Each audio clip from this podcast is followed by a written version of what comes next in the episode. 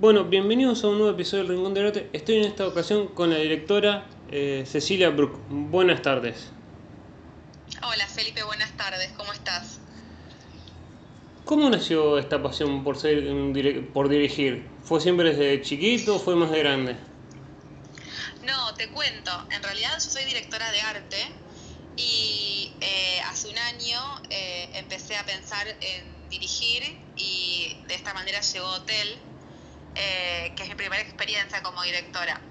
Pero en realidad soy directora de arte y sí, esta pasión viene desde muy chica, desde chica, desde adolescente en realidad. Eh, en mi casa eh, la pasión por la mirada siempre fue algo muy importante y algo muy cultivado por, mi familia. Mi abuelo y mi padre, ambos, eh, fueron fotógrafos. Y mm, esta pasión por la mirada fue algo que, bueno, como te decía, se cultivó en, mi casa y siempre la tomé y, mi, interés y mi, y mi, pasión por construir espacios existen desde, desde hace muchísimo tiempo. Así que sí, hace mucho. ¿Y cómo fue también ese paso de decir, eh, digamos, ser directora de arte a decir quiero dirigir algo? Bueno, eh, hace mucho lo venía y en realidad tiene que ver con poder, eh, poder trabajar en un espectro mucho más amplio y tener en cuenta muchos elementos y situaciones que no están en mi trabajo cotidiano. Em, yo trabajo tanto en documentales, en, en cine, como en teatro y mm, el trabajo de dirección de arte eh, es muy puntual, tiene que ver con escenografía, con vestuario, con armar el espacio, con diseñarlo, pero hay mucho más que queda fuera eh, del trabajo que tiene que ver con eh, dirigir a actores y actrices, con el guion, con tantas cosas. Mm. Em, yo soy también, además de además directora de arte, soy docente de guion y la verdad es que siempre me interesaron todas las, las áreas de lo que tiene que ver con, cine y con teatro. Entonces, eh, hace mucho tenía ganas de, probar, eh, tomar las riendas de, un proyecto que me interesa muchísimo, eh, escribirlo, también porque si bien soy docente, la verdad es que tampoco me, me he dedicado a escribir guiones anteriormente, escribirlo, llevarlo adelante. y las ganas venían por ese lado y la verdad es que también encontré gente interesada en el proyecto para llevarlo adelante. Fue en plena pandemia, así que no fue fácil como primer proyecto de dirección, eh, pero pudimos hacerlo, lo llevamos adelante con, con mucho interés de, distintas personas que, que, se quisieron sumar. ¿Y cómo fue, ese momento decir, ok, vamos a empezar a filmar hotel? ¿Fue algo que dijeron, ya, sabías a quién, con quién ibas a trabajar o fue como, vamos viendo, digamos, armo la idea y después veo a quién llamo como actriz. Sí, bueno, tengo mucho para, para contarte sobre esto, si querés. Eh, sé que también entrevistaste a, Melissa Marcioni, que ella es eh, una de las protagonistas de Hotel. Así que, eh, bueno, a ella la, la conoces. Sí, la conozco. Te cuento, en realidad, cuando empiezo a poder materializar este deseo de empezar a dirigir, empezar a, digamos, tampoco es no es un traslado porque yo continúo con mi trabajo como directora de arte, pero bueno, es en todo caso dar, dar, un paso eh, en, otro ámbito. Cuando empiezo a acercarme a esta, a, este, a esta posibilidad de, materializar este deseo, em, em, trabajo con, con, una amiga que somos eh, muy cercanas y tenemos una estética similar y tenemos una... Em, teníamos muchas ganas de desarrollar un proyecto eh, sobre el universo femenino. Hace mucho tiempo que lo veníamos hablando. Ella es actriz, eh, es Luciana Castelli, y mm, tomamos la decisión eh, de, llevarlo adelante. Entonces, juntas lo pensamos desde un comienzo. Ella escribió muchísimo, yo lo, tomé, transformé eso en, un guion y mm, lo más quizás, loco fue cuando empezamos la búsqueda de la segunda actriz. Hotel eh, trata sobre la relación de dos amigas y cómo se transforma esa relación en un momento de encuentro. Y mm, empezamos a buscar a esta otra persona, eh, hicimos un casting virtual y así la encontramos a Melissa y fue algo muy mágico lo que sucedió entre las tres, porque mm, eh, apenas empezamos cuando, cuando decidimos que fuera ella y ella estuvo de acuerdo, empezamos a ensayar presencialmente y fue algo mágico que sucedió ahí eh, y que tenía que hacer. Así que bueno, ahí nos encontramos y, arrancamos eh, el, proceso ya juntas, digamos. Sí, me, había contado como que tenía una idea de una actriz y dijeron no rubia y terminó siendo ella que, es rubia. Sí, eh, sí, eso fue muy, muy gracioso, sí, porque, claro, porque Cristina es rubia, em, de ojos claros también, y bueno, nos parecía importante que, su amiga, eh, este otro personaje, no fuera las mismas características físicas que tuviese, que hubiese un contrapunto también, incluso, no solamente en un montón de otras cuestiones, incluso en lo físico. Y mm, sí, pues, eh, cuando empezamos a buscar, la encontramos a ella y, era rubia, ojos claros, pero no, igual, eh, a mí me, fascinó algo en su mirada, en su presencia, y dije, bueno, prefiero dejar esto de lado, las características, pero ya está de acuerdo, seguir con ella. Y la verdad es que siento que no me equivoqué, porque además es, em, es, el primero de, tenemos la idea de, poder continuar. Hotel es un corto, es un corto de ficción, em, que recién lo estrenamos eh, eh, a fin de diciembre en el Teatro Multiescena, em, pero tenemos toda la idea de poder hacer dos cortos más y que sea una, una trilogía. Así que vamos a seguir trabajando juntas las tres. ¿Y ¿Cómo, ¿Cómo es trabajar durante pandemia? ¿Es mucho protocolo o es como también uno se busca, busca la vuelta para trabajar? La verdad es que sí, es, em, es diferente. Bueno, te, te cuento, cuando arrancó eh, la cuarentena, yo tenía, eh, estaba por empezar dos horas de teatro y una película. Eh, no había posibilidad de hacerlo. De un día para el otro eso se paró, o sea, todo lo que fue el 2020 eh, todos los proyectos, por lo menos los míos, ¿no? ¿no? digo que los de todos, pero los proyectos donde yo estaba involucrada se detuvieron. Em, sí, obviamente lo que se podía hacer era continuar armando carpeta para presentar a los teatros, subsidios, distintas cosas, eso lo seguíamos adelante, cada uno en su casa, reuniones virtuales con, eh, con el, resto de los equipos y todo eso, pero bueno, faltaba lo que tenía que ver con, con poder justamente ir a lo material del proyecto. Así que fue, eso fue muy duro, me imagino que para todos o la mayoría de los artistas en el 2020. Al final del 2020, muy final, em, logramos, em, también a través de un contacto muy importante que nos apoyó muchísimo, eh, poder filmar en un hotel, que no tengo permitido decir qué hotel es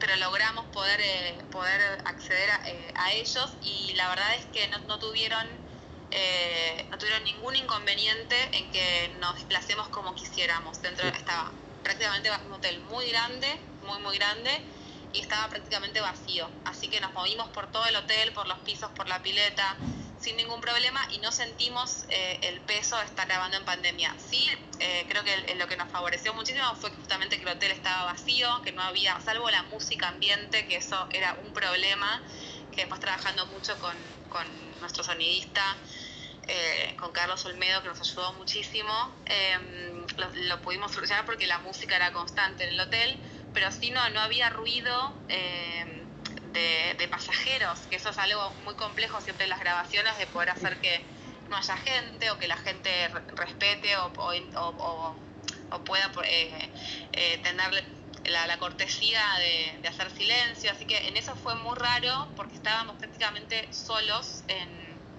el hotel, que como te digo es muy grande, tiene muchos pisos.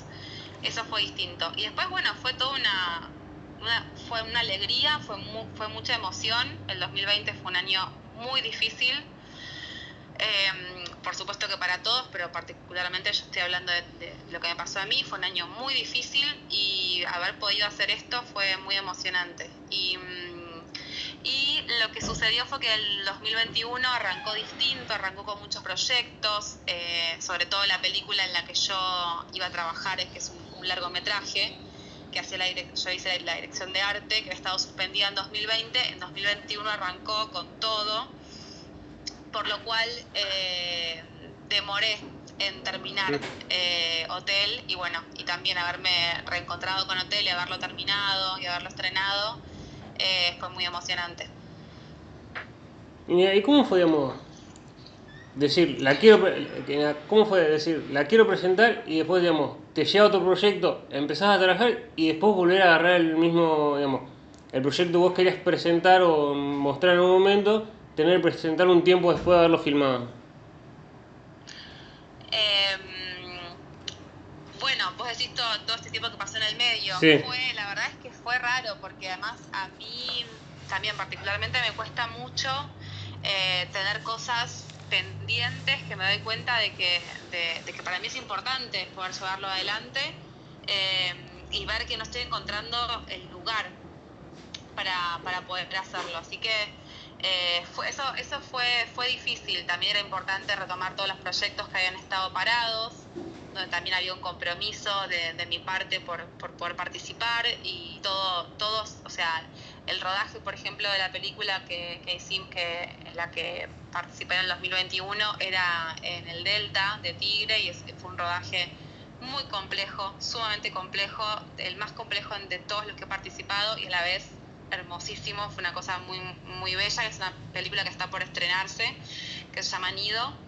Em, y, pero bueno, igualmente, justamente no encontraba los espacios para ocuparme de hotel. Y fue duro, eso fue duro porque cada vez que eh, volví a pensar en esto y me daba cuenta que no tenía el espacio, es, es mucho, justamente esto que yo quería abarcar, que eran tantos, eh, como decía al principio, un espectro muy grande eh, el montaje, el diseño sonoro. Yo, eh, si bien yo no hago sonido, yo quería que la persona con la que trabajase estuviese en plena sintonía conmigo.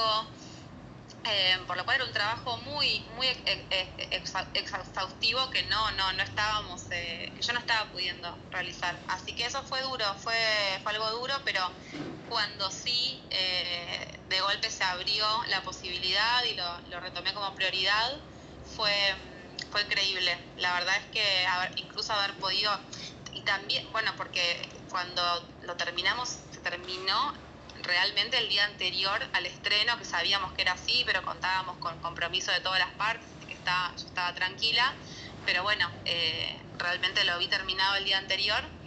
Y mm, era a fin de diciembre y la, la, realidad es que se podría haber pasado para más adelante el estreno, pero, pero era muy importante poder eh, poder mostrarlo. Eso creo que fue, fue las cosas más emotivas que viví. Ese momento de, de mostrarlo en, esta sala más hermosa, que aprovecho para agradecerle al Teatro Multiescena, a la, gente que, que, trabaja allí, que la verdad es que se atendieron espectacular, fue, fue muy lindo haber estado allí.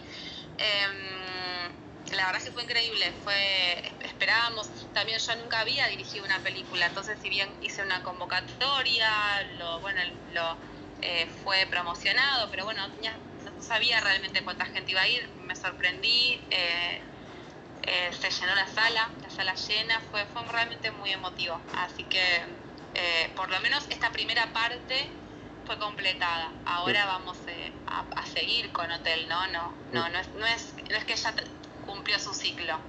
Hotel está recién empezando. Y, digamos, cuando digamos, la volviste a agarrar, ¿tenías la misma idea que cuando digamos, la, la filmaste? ¿Vos viste esas cosas que te puede pasar? decir, agarrar una cosa que ves en otro momento, decir, la, ¿le doy otra vuelta o era como, era la idea que tenías desde que arranqué a filmarla? Ah, qué buena pregunta.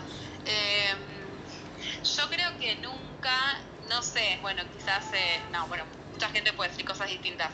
A mí nunca me pasó de, pensar algo de, cierta manera y que termine siendo igual lo que había pensado. También porque te cuento, como yo estoy muy metida en el mundo del documental, en el universo del documental uno tiene que presentar un guion, pero ese guion uno sabe que no es lo que va a suceder, porque es un documental eh, no es una ficción. Entonces no hay posibilidad de que efectivamente cada personaje vaya a decir lo que uno escribió. Em, por lo cual es, como al revés, ¿no? En mi, en mi experiencia es muy extraño que el resultado sea el del guion que uno, que uno escribe. En realidad es una guía el guion.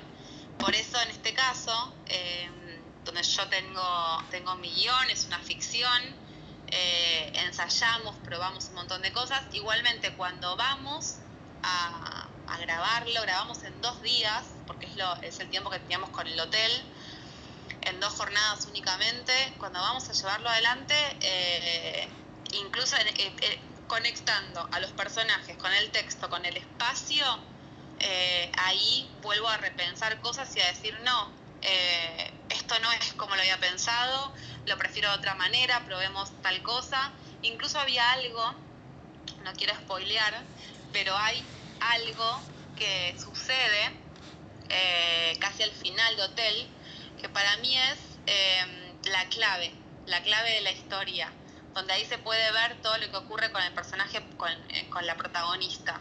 Todo lo que le está pasando se puede ver en un detalle, que es muy claro, es, bueno, esa es mi perspectiva, y eso eh, surge en la locación, no surge en el guion. Entonces, em, por lo menos de esa manera, ¿no? De la manera en la que de golpe aparece, eh, queda tan claro, esa es una modificación que hacemos en el espacio. Por lo cual el resultado, eh, ya desde la grabación, ya viene siendo otro. Y ahora, cuando armo el corto en el montaje, dejo afuera muchísimas cosas que estaban en el guion. Una cosa, por ejemplo, que, que yo imaginaba era que tuviese mucho más texto. El, el texto que escribió Luisina, además de actriz, es escritora. Eh, a mí me, encanta, me, encantó siempre todo lo que ella escribe y por eso eh, también tenía muchas ganas de llevar a, un guion alguna historia de ella. Em, hay, el texto eh, de, lo, lo, que es el diálogo de los personajes es mucho más extenso, pero también cuando cuando grabamos incluso ya siento que es mucho, siento que la película es más silenciosa. Y cuando eh, hacemos el montaje, lo mismo, dejo afuera escenas donde, donde hay diálogo, eh, empiezo a, darle mucho más espacio a los silencios, creo que, va por ahí, que, tengo que respetar el ritmo que me está marcando la película. Así que el resultado definitivamente es distinto, es distinto. Eh, no es opuesto, a la, idea, que también puede pasar, pero sí es diferente, no es lo que me había imaginado cuando escribí el guion. Y de hecho era difícil escribir porque era, era algo muy sutil lo que quería contar, pero quería que se viese eh, ese detalle. Así que mm, eh, era complejo, pero bueno, hacia el final del montaje siento que lo, lo pudimos lograr. ¿Y cómo debemos hacer un cortometraje o un largometraje a hacer un documental? ¿Tienen cosas distintas, digamos, para alguien que no, sabe tanto de cine? Sí, no por el hecho de cortometraje o, documental, eh, por el hecho de, porque digamos, bueno, por un lado está, la, está el formato corto y el formato largo, eso ya de por sí sí es distinto. Eh, de hecho tienen circuitos muy diferentes, por ejemplo en, los festivales eh, el circuito del corto y el circuito del, largo son muy, son muy distintos, se, hace un recorrido diferente, se presenta de distinta manera, de hecho hasta quizás el público puede ser diferente, pero, mm, pero bueno, en este caso en cuanto a documental y ficción es lo que te puedo decir como tanta diferencia, porque en teatro, en teatro trabajé muchísimo con eh, siempre bueno con, con ficción. Em, y en cine no, en cine, la primera película en la que yo participo, que también la produje, fue hace, hace muchos años, fue en el año 2005, y es una ficción, se llama El Fruto, pero de ahí en adelante eh, trabajé siempre en cine en documentales, entonces sí te puedo hablar muchísimo de la diferencia sobre todo cuando retomo ficción en, el 2020, imagínate desde el 2005 no hacía ficción en cine, lo, lo que había hecho en estos 15 años había sido documental. Y mm, no tiene absolutamente nada que ver. Primero que nada, desde mi lugar de directora de arte, es tan distinto porque yo en ficción yo puedo armar el espacio que quiera, eh, siempre y cuando haya presupuesto. En cambio, en documental tiene mucho que ver con lo que se me presente.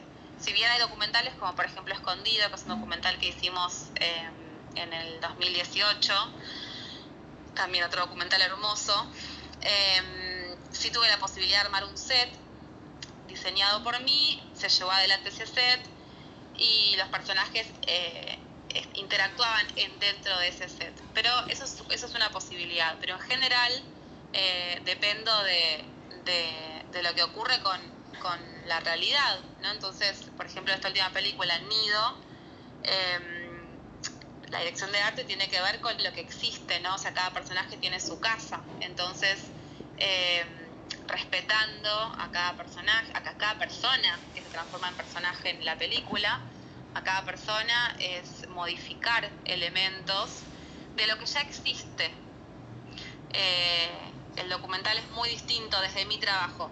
Eh, igualmente también lo es desde el trabajo de, de cualquier otro rol, ni hablar desde el lugar del director. Yo nunca dirigí un documental, pero, pero sí, sí te puedo decir que es algo tan distinto porque es esto, es, bueno, es eh, llegar al espacio donde uno va a documentar y saber con qué se encuentra uno. Es, eh, realmente es un desafío.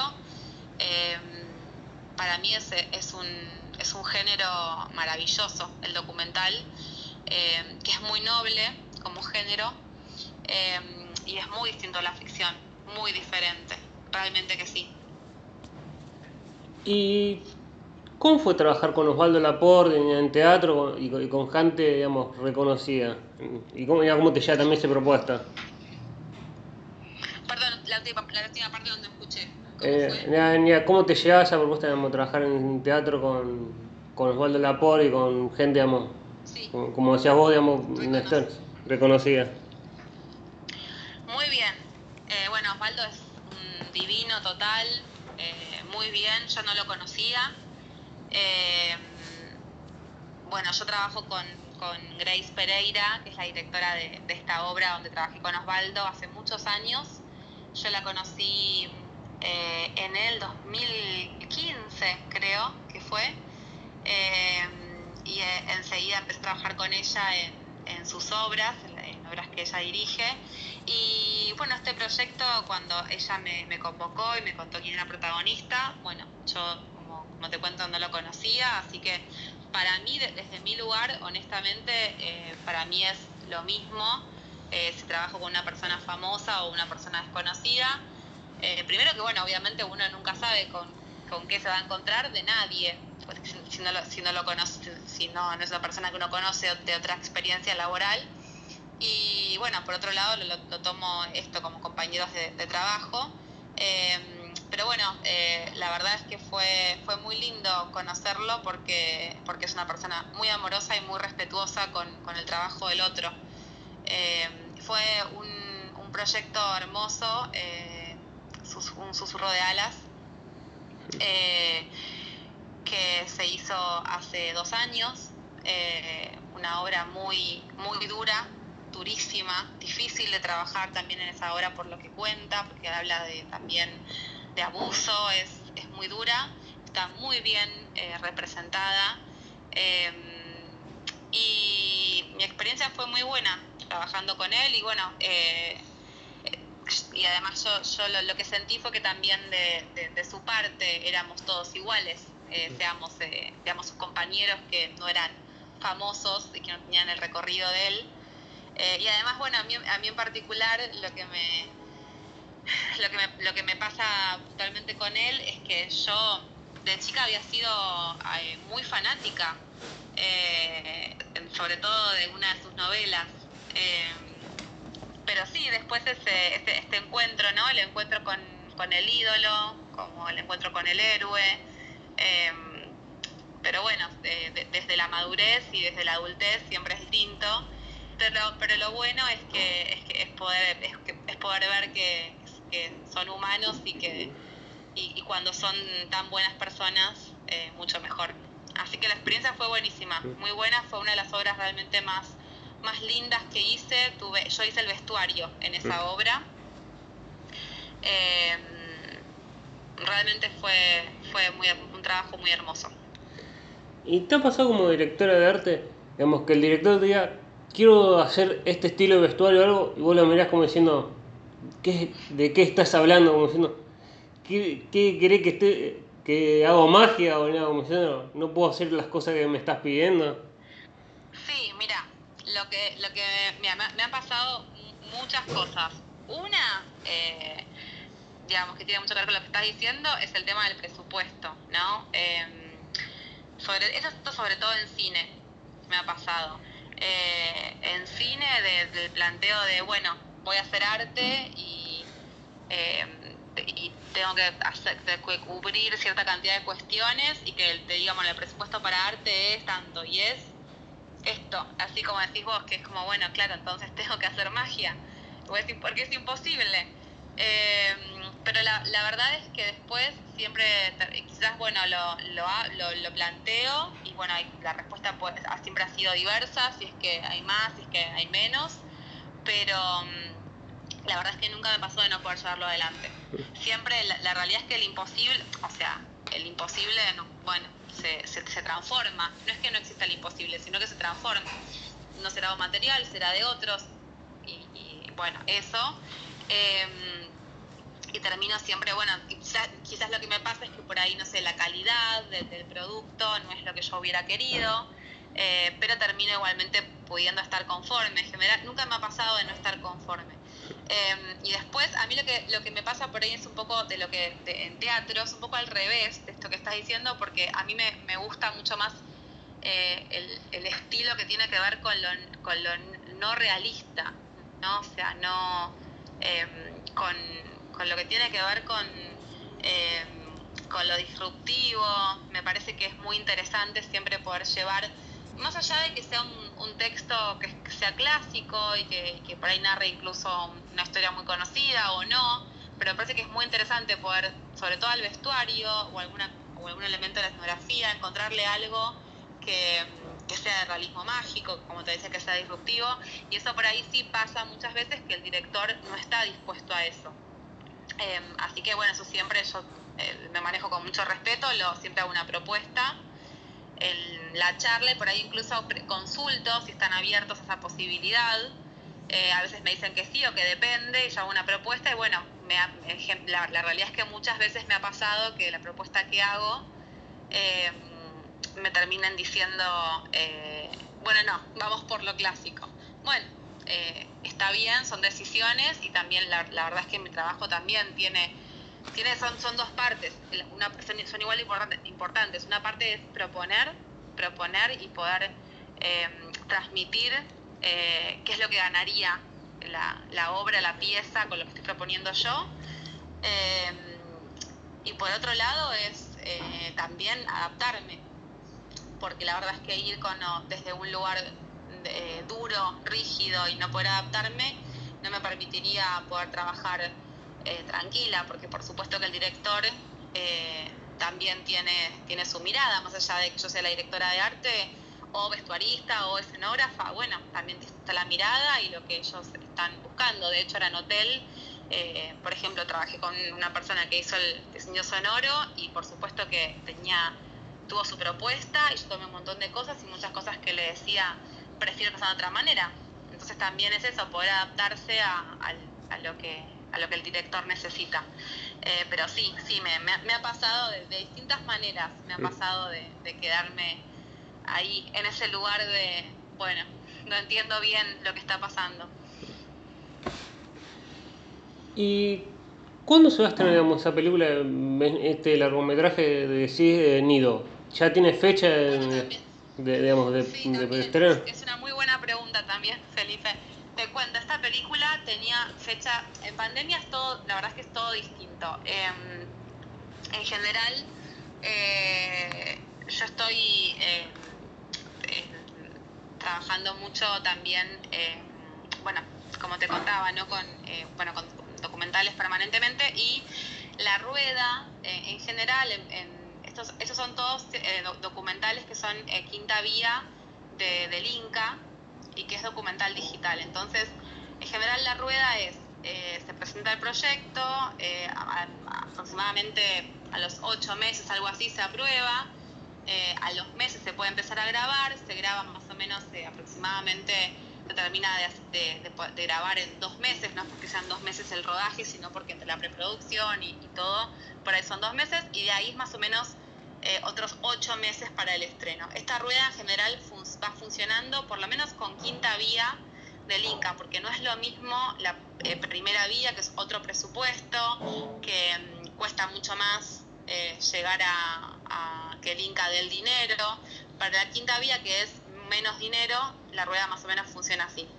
Por ejemplo, Escondido, que es la película anterior a Nido, se pudo estrenar eh, en, diciembre, eh, fue, no me acuerdo, bueno, creo que fue el 10 de diciembre, bueno, no estoy segura, no es importante, del 2019.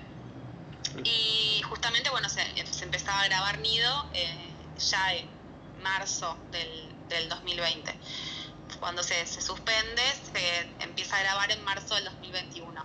Por un lado, lo que le pasó a Nido es que hubo que hacer etapas de rodaje, porque se complicaban cuestiones, eh, porque eh, el ambiente es eh, hostil, em, no, no desde, desde la gente, que la verdad es que hemos tenido em, una experiencia maravillosa con la gente en la isla. Em, estamos, estamos felices de la experiencia que hicimos con ellos. Eh, haberlos conocido. Eh, eh, bueno, es una película que es de carácter social, que habla sobre este emprendimiento que tiene muchos años, Colony Park, que es una especie de Nordelta, que se intentó hacer en este espacio y para eso se desalojó a toda la gente que, vivía en esta zona donde se quería hacer este proyecto, con mentiras, se logró que casi toda la gente que vivía ahí se fuese pero por suerte, después de una pelea enorme que hacen ellos como cooperativa, eh, una, cuestión de unión, de fuerza maravillosa, logran llevar adelante eh, eh, el, poner un, stop a, este, a este emprendimiento Colony Park. Entonces tiene que retirarse y ellos pueden regresar. Y la verdad es que fue hermoso conocerlos, cómo se abrieron a, todo el equipo. Bueno, éramos un equipo chico, también porque ameritaba eso la película, pero cómo se abrieron, se abrieron las puertas de sus casas, del espacio, nos contaron a corazón abierto su historia. Bueno, hermoso. Pero em, había situaciones que tenían que ver, no sé, con el clima, por ejemplo. Si llovía había que suspender la filmación, eh, porque casi todo era al aire libre cuestiones que, no pasan en otro tipo de, rodajes. Entonces por esto hubo distintas situaciones que fueron pasando, por lo cual hubo dos etapas de rodaje. Y se terminó de rodar casi en mayo finalmente, por lo cual ahí ya hubo una pequeña demora. Pero igualmente se, pensaba que se llegaba para, para estrenarse en diciembre del 2021. Pero finalmente, por temas de, montaje y por terminarla muy bien, eh, se está definiendo, en este preciso instante está definiendo la fecha de estreno, que seguramente sea en marzo. Eh, otra cuestión que pasa con la quinta vía eh, del Inca es que el Inca no está obligado a estrenar las quintas vías en cine, digamos, en espacios Inca, ¿no? que son, por ejemplo, el Gomont, el cine Gomont, sino que mm, lo que sí, lo que, a lo que sí accede, por supuesto, es a estrenarlo en Cinear eh, y dejarlo seis meses, por ejemplo. Igualmente nosotros siempre queremos poder tener la posibilidad del estreno en sala. El estreno en sala es otra cosa, es distinto. Em, es la posibilidad, primero, de que bueno, toda la gente que participó pueda tener eh, este cierre de ir a un cine, a verse la pantalla grande. Este, esta posibilidad de encuentro con el espectador es algo que no, no, no tiene relación con nada. No, no se eh, no se equipara a nada, no es lo mismo. Entonces, eh, nosotros siempre peleamos por ese estreno. Estamos en ese momento donde se está definiendo si es en marzo y qué fecha, pero bueno, eh, apenas lo sepa, te lo cuento, te escribo para contarte, todavía no, no tengo la fecha y bueno, ojalá se dé el estreno en sala. Si no, bueno, será en Cinear, que también por supuesto es muy importante porque lo puede ver cualquier persona desde cualquier lugar del mundo, y eso no es poca cosa, pero bueno, ojalá, se ojalá pueda ser pronto, para que todos puedan ver lo que es esta historia, realmente es algo maravilloso. ¿Y cómo fue trabajar, digamos, en el río? ¿Había muchos mosquitos? Porque tengo una anécdota de Melissa, digamos, que era llevar mucho repelente para mosquitos y, digamos, había que, mm, era combatir los mosquitos.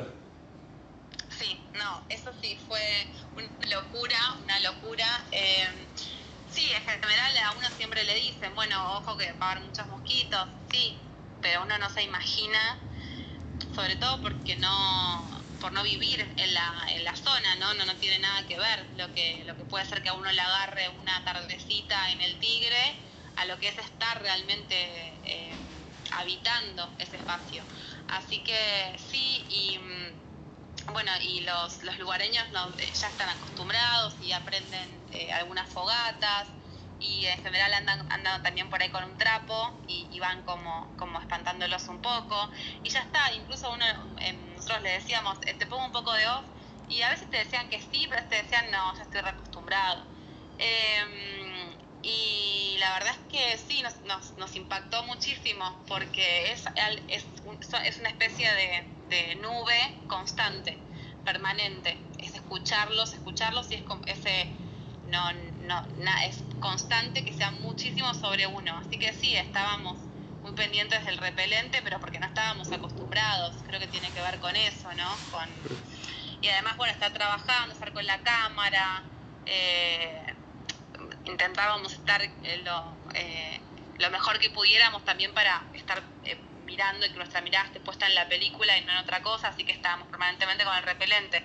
Pero después nos pasaban cuestiones como como por ejemplo en un, en un momento en una, apuesta yo sin darme cuenta pisé un hormiguero, me, estábamos con botas, entraron muchísimas hormigas en la bota, eh, eh, por supuesto con, picaduras, pues nada, nada grave, pero cosas que uno está acostumbrado. Después al director grabamos en un momento a una persona que cría abejas y el director lo picó una también. Bueno, no, no tampoco se paraba eh, el, rodaje ni nada porque no era necesario eran todas, por, todas cosas muy menores las que nos pasaban, pero por no estar acostumbrados, por no, no, no estar, no ser, eh, bueno, por no ser nuestro espacio regular, digamos. Eso, eso eh, por un lado, de lo que me preguntabas, pero ¿cómo fue trabajar en el río? Fue, yo creo que laboralmente fue la, fue la experiencia más increíble que, que viví en toda mi vida. Eh, desde el primer momento de subirme al bote, eh, esto es, eh, eh, esto es una, una un canal que, que, nace en el, en el, Río de la Plata y estar en el, estar en el río es algo increíble. La fuerza de ese lugar eh, no tiene comparación con nada. En el mismo momento de subirnos al bote y darnos cuenta que en ese espacio íbamos a trabajar, íbamos a crear, íbamos a contar una historia, fue muy mágico el poder que tiene ese, que tiene el río, que tiene el agua. Eh, es increíble. Yo, si, me, tuviese que elegir uno, un único proyecto eh, para hablar, por lo menos hoy, eh, es este. A mí me. Nido realmente hizo. Yo venía de, de, de, un año realmente muy, muy, muy, muy terrible en el 2020 y mm, el haber empezado así el 2021 eh, para mí no, no, no, no tiene. Eh, bueno, como te decía antes, comparación con nada, fue una cosa increíble arrancarlo ahí, es magia, magia y que a, a mí particularmente me ayudó muchísimo a conectarme con otras fuerzas del bien, digamos. Así que trabajar en el río es hermoso. Y cuando arrancaste con esto, digamos, de ser directora de fotografía, digamos, con, esto del arte, ¿tu familia o algún amigo te dijo, eh, ¿por te un laburo más común o, algo en teoría serio porque de esto del arte no se puede vivir? ¿O te aceptaban, digamos? Sí, ¿sabes que Me lo dijo el papá de un, de un amigo. Sí, eh, es muy, sí, es muy típico, sí, sí, sí, es, eh, es, típico eh, el, el, comentario. Eh, mis papás no, no, mi familia no. De hecho, bueno, como te contaba, mi padre ha sido fotógrafo, igual que su, que su papá, así que es una familia de fotógrafos. Eh, y en realidad él él no, se dedicó profesionalmente a la fotografía, como mi abuelo, que sí tenía un local de fotografía en La Plata, sino que él ha sido eh, un psicoanalista muy, muy reconocido eh, en Argentina y se dedicó toda su vida a, a su profesión de, de, psicoanalista. Pero igualmente para, para mi papá y para mi mamá, para los dos, eh, el arte es de vital importancia, vital importancia. Y la verdad, bueno, mi mamá también es psicoanalista, ellos se conocieron estudiando la carrera en La Plata y después vinieron a Buenos Aires. Eh, y también mi hermano estudió, eh, primero estudió cine y después eh, empezó a hacer la carrera de, de arte y es, hoy es artista plástico. así que los dos terminamos en el arte. Igual también que mis primas, es una, una familia que, que tiene eh, muchos eh, artistas realmente. Y mmm, la verdad es que no, que nunca me lo dijeron, yo nunca sentí una preocupación de, parte de ellos. Eh, sí, era muy importante para ellos que estudiáramos no fue, y no fue algo que, que, tuviéramos nunca eh, la duda de hacerlo, tampoco nosotros, mi hermano y yo. Y yo fui a un colegio de la UBA, que es Carlos Pellegrini, y para mí era muy importante estudiar en la UBA. Entonces, cuando tomé la decisión de que quería dedicarme al cine, decidí estudiar en imagen y sonido, porque es la carrera de cine de la UBA. Eh, mis papás estuvieron muy de acuerdo y me apoyaron muchísimo en eso, muchísimo. Además, la realidad, siendo muy realistas, hay un montón de salidas diferentes, ¿no? Uno puede tomar un montón de caminos distintos con una carrera universitaria, eh, además una universidad sumamente reconocida y, la más importante de, Argentina. Eh, después, bueno, son decisiones de cómo uno, eh, de qué salida laboral tiene uno, ¿no? ¿no? No es que uno, bueno, estudia esto y ya está, entonces no va a poder eh, nunca hacer algo productivo a, a nivel ingresos, ¿no? Eh, yo lo que, lo que creo es eso, es que depende de, cada uno, de cómo cada uno eh, tome, de la decisión que tome cada uno. Por supuesto que es difícil eh, dedicarse al arte, es, es muy difícil, en nuestro país seguro, es muy complicado. Creo que hay opciones también que quizás no son las que yo tomé. Yo tomé siempre la opción de trabajar, como, como te cuento, en documental y en teatro pero se puede trabajar en publicidad, obviamente, hay, hay distintas opciones. Eh, y no, ante, ante, tu pregunta, no, mis padres nunca me lo hicieron, sí, igualmente tuve el comentario en su momento y yo, lo, yo defendí, defendí muchísimo el, el por qué, el por qué era, es muy importante dedicarse a, a lo que uno desea. Sí, me parece también, yo tengo una hija de 5 años, considero las dos cosas, considero que es muy importante eh, conectarse con lo que a uno lo, apasiona y poder eh, formarse eh, para nutrir esa pasión. Pero bueno, que también obviamente hay algo que se llama conciencia de realidad, que me parece que también es muy importante tenerla y complementar ¿no? lo que a uno lo apasiona con esa conciencia de realidad. Creo que ahí está el punto, en ese complemento entre las dos cosas. No, de ni, jamás jamás querría que mi hija eh, estudie una carrera porque, porque esa carrera tiene mejor salida laboral, si no, si no le interesa, no le apasiona. Pero sí, sí siempre querría, y bueno, eras muy chiquita, pero me parece que es muy importante esto que, que te digo, ¿no? Esto de poder encontrar eh, el equilibrio entre las dos cosas, entre nutrirse de lo que uno le apasiona, pero también ser conscientes que hay una realidad donde uno va a tener que tener un ingreso y una carrera o un oficio.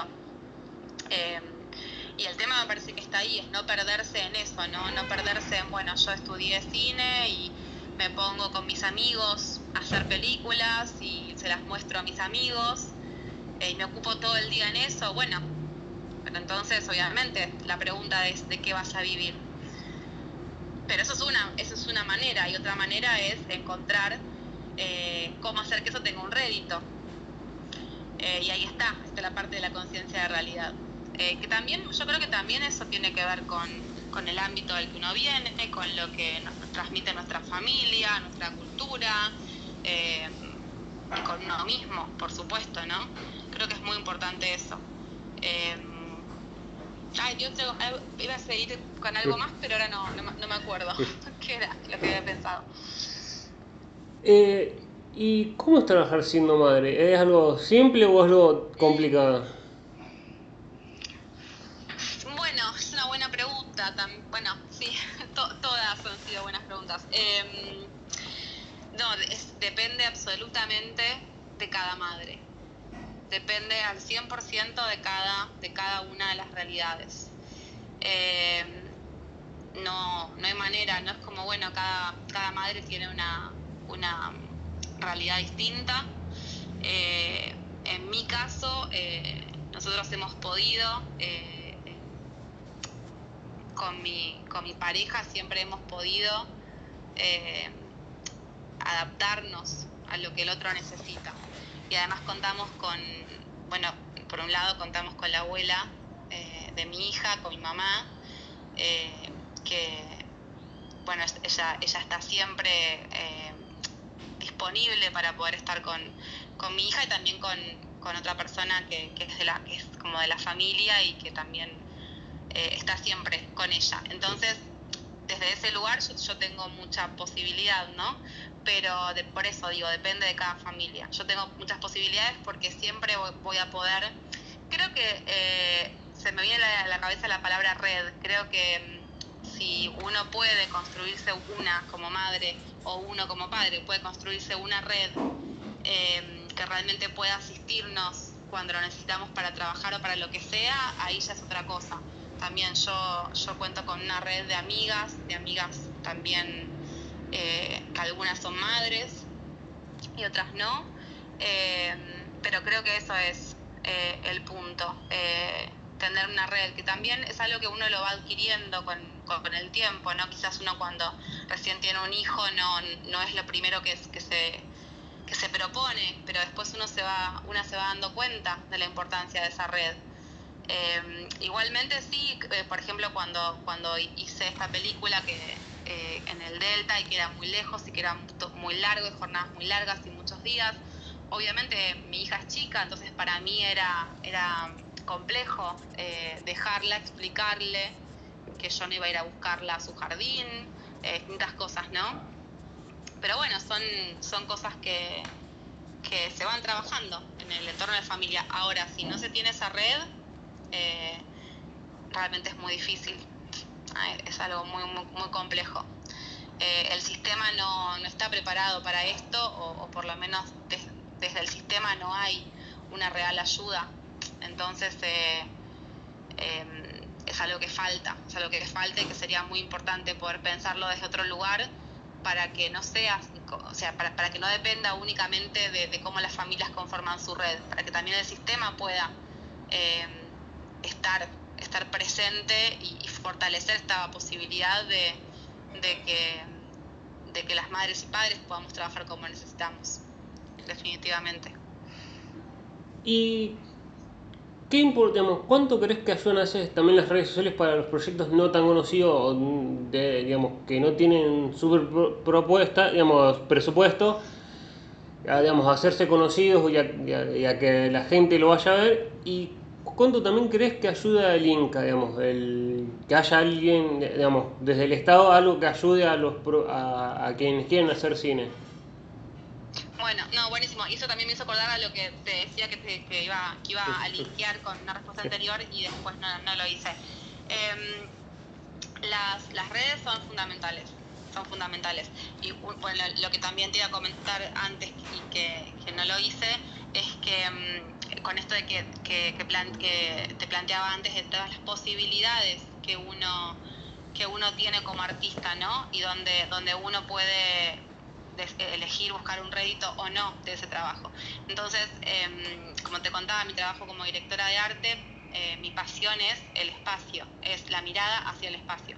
Entonces, em, yo ya hace mucho tiempo que también me dedico a la decoración, eh, a lo que tiene que ver con la decoración de, interiores y por ejemplo ahora estoy en un nuevo proyecto eh, muy importante que también me entusiasma muchísimo, que tiene que ver con, los espacios, eh, con decoración, en este caso es, infantil, y justamente las redes son nuestra vidriera, hoy son la vidriera, y más después de la pandemia. Eh, si bien, eh, digamos, para proyectos que, como, me estabas preguntando, ¿no? Que, tiene que ver con lo, con lo visual, eh, ni hablar, las, las redes son fundamentales porque es donde va a aparecer la promoción de, de, cada una de estas piezas, ¿no? O sea, es la manera de llegar al público. Bueno, lo mismo para, para, para esto que te cuento, ¿no? Para cualquier proyecto que tenga que ver con, no con, no con eh, un arte visual, sino con, con, eh, decoración, con, eh, con, armado de espacios, todo lo, que fuese. Es la manera que tenemos de llegar al público, llegar a los, al, posible espectador. Hoy por hoy es eso, por supuesto que también es de boca en boca, pero después es esto. O sea, creo que hoy por hoy, por ejemplo, Instagram es lo que más nos ayuda, porque es una red enorme Ahora, a lo que me preguntas eh, respecto al Inca, eh, no, es, es, un, es un problema, es un problema la, poca ayuda que hay en la difusión. Eh, y es, es, bueno, esto sería un tema larguísimo y es, es realmente muy duro para, para los realizadores en Argentina cumplir con la cuota de pantalla que se, que se exige para sostener la película eh, más de una, una, única semana después del estreno, cuando además se estrena una película argentina con todas las películas que vienen de afuera, eh, pero que además son eh, blockbusters. Entonces se, estrena tu película junto con la última de, de Woody Allen y, y, cuatro más, con la última en la que trabajó Liam Neeson, o sea, con todas las, las blockbusters. Entonces, eh, y bueno, y, uno tiene la reseña en el diario de todos los estrenos oficiales de la semana y está la película de uno y están las otras y la gente la lee y a mucha gente le interesa el cine argentino muchísimo. Hay, realmente público para el cine argentino, pero cuando después uno, también lo digo yo como espectadora, uno se va a fijar cuáles son las posibilidades y es una única función, esto es, esto es real, es 100% real, es una única función de, la película argentina, eh, por ejemplo, como decir a las 15 y 20, toda la semana en el cine Gomont. Y después el resto de las películas son 10 funciones diarias en todos los complejos. Entonces es muy difícil, es realmente muy difícil.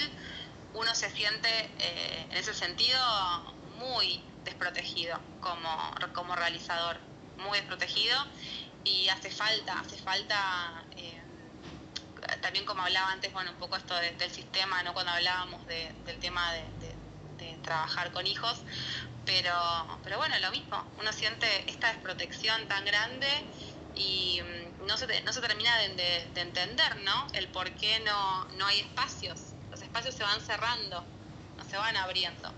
Eh, obviamente también existen los festivales, eh, tenemos festivales muy, muy buenos y muy interesantes en Argentina, que tienen tantos años, eh, a los cuales también es difícil acceder.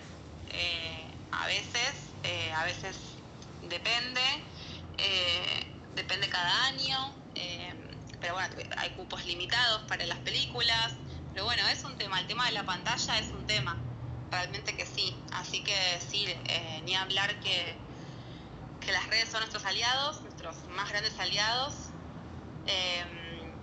Y bueno, y después, eh, pero eso no tiene que ver, el tema de, la, de, las redes y de la promoción no, no, tiene que ver con la posibilidad que uno tiene de pantalla. Esa posibilidad de pantalla parte del Inca. Y por supuesto que también parte de uno, por eso que también uno puede autogestionarse esa pantalla, ¿no? Uno, uno puede eh, hablar con, con eh, encargados de sala, de, lugares que sean quizás más chicos y que se pueda armar una proyección, o también uno puede alquilar, por supuesto, si no tiene la posibilidad, puede alquilar una sala y, hacer una, proyección. Son todas eh, posibilidades que van desde económicas hasta no económicas, hasta por ahí juntarse con otros realizadores y hacer un ciclo. Eh, hay opciones, por supuesto, pero sí hace falta, hace falta espacio de pantalla, definitivamente, y apoyo, apoyo a los artistas, hace falta. Mm. Eh, ¿Y crees que hace también ayuda, digamos, no solo el, digamos, que digamos, obviamente vos sí, digamos, no hay gente, te la muestran y te muestran con las películas taquilleras, que, las plataformas, que, haya plataformas o páginas para ver cine argentino y que la gente también lo, lo vaya a ver, eso suma para, digamos, para que la, la gente lo vea.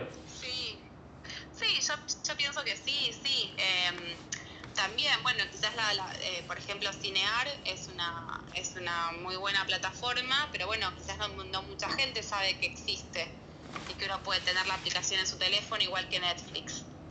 ¿no? Eh, allí hay muchas películas argentinas, hay, muchísimo material. Eh, no está todo, por supuesto, ¿no? También hay películas argentinas que uno quiere ver y no las encuentra en ningún lado, porque ya está pasó su tiempo en Cinear, no, ya se estrenó hace tres años y es casi imposible conseguirla, a menos que uno contacte a su, a su director o productor y de buena onda te la pasen.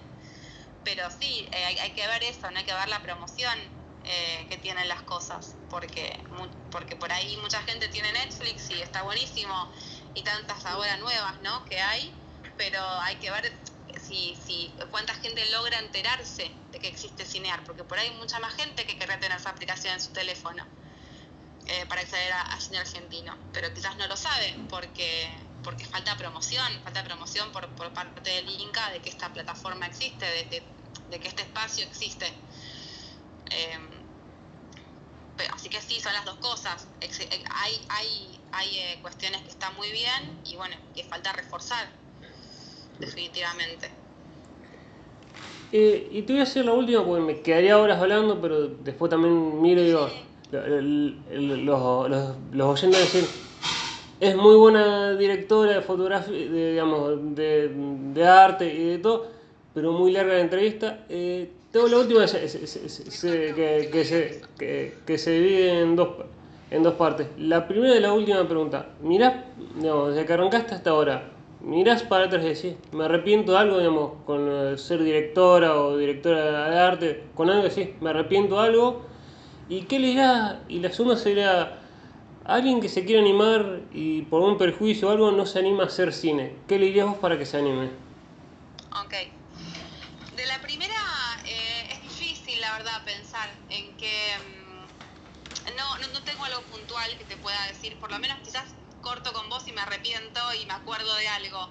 Eh, la verdad es que no, no se me ocurre algo como puntual. Sí, lo que te puedo decir, digamos, no, no un hecho puntual, lo que te puedo decir es que, es que yo eh, siempre me interesó muchísimo la fotografía, también por, por mi padre y por mi abuela, como, ya te conté, eh, y me dediqué mucho a la fotografía. Me dediqué muchísimo tiempo, años, estudié mucho y arranqué mi carrera como directora de fotografía. Y en un momento eh, hace pocos años me doy cuenta de que mi pasión es la dirección de arte.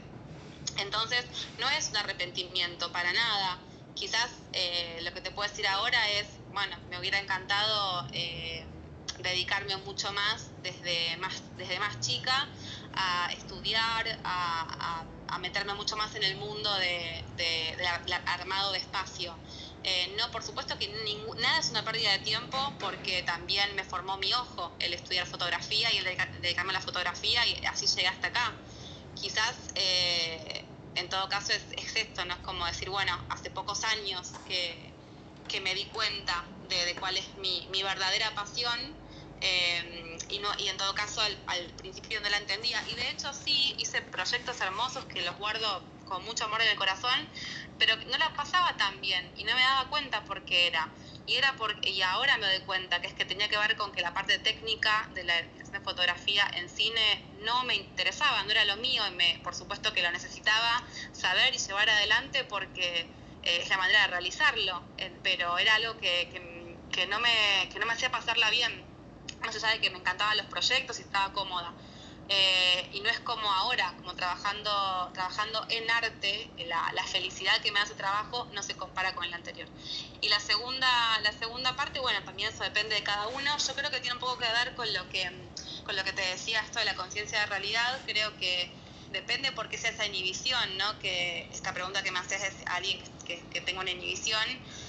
Eh, depende por qué, si, si tiene que ver con qué sé yo, con una cuestión vincular si tiene que ver con decir no, eh, de qué voy a vivir, por eso, depende. Si tiene que ver con, este, con, con, esta, este prejuicio enorme que hay sobre, sobre el arte, eh, creo, que, creo que le diría eso, le diría que, sea consciente de la realidad en la que, en, la que vive y en la que, en la que existe y que no pierda nunca eso de vista. Que es, fácil perderlo de vista porque, eh, lo digo realmente por experiencia, es fácil perder de, de, vista cómo hacer para, para estar enfocado, porque no es, obviamente que no es lo mismo que una carrera donde uno estudia eh, X carrera, no importa, y después empieza a dedicarse a ese trabajo y va a la oficina y lo lleva adelante y se sigue formando y, y también es esa persona que ama ese trabajo es feliz en ese trabajo, pero digamos, hay una cuestión rutinaria que puede desarrollar. Por supuesto que es muy distinta, entonces lo que le diría es es que trate de, no olvidarse nunca de, esto y de, de poder encauzar eh, la pasión con, con esta conciencia y, con una rutina para, para, para poder para, para, lograr que sea fructífero eh, su deseo, ¿no? Si, si, es que así lo desea, por supuesto. También puede ser una persona que, que quiera dedicarse al arte además de su trabajo, ¿no? Por ahí una persona tiene un trabajo, vive de eso, pero quiere dedicarse al arte no por, a, no, no por, por, la parte económica, eh, le diría que, que, lo haga, sin dudas, que dedicarse al arte nos conecta con nosotros mismos desde otro lugar. Es un proceso muy profundo, nos enteramos de cosas nuestras, eh, nos conectamos y, exploramos muchísimo nuestro mundo interno. Así que bueno, que no tengan dudas de hacerlo, si, si así lo sienten. Bueno, muchas gracias Cecilia por, por permitirme entrevistarte y por esta linda charla. No, Felipe, a vos. Muchísimas gracias por la entrevista. Te mando un gran saludo.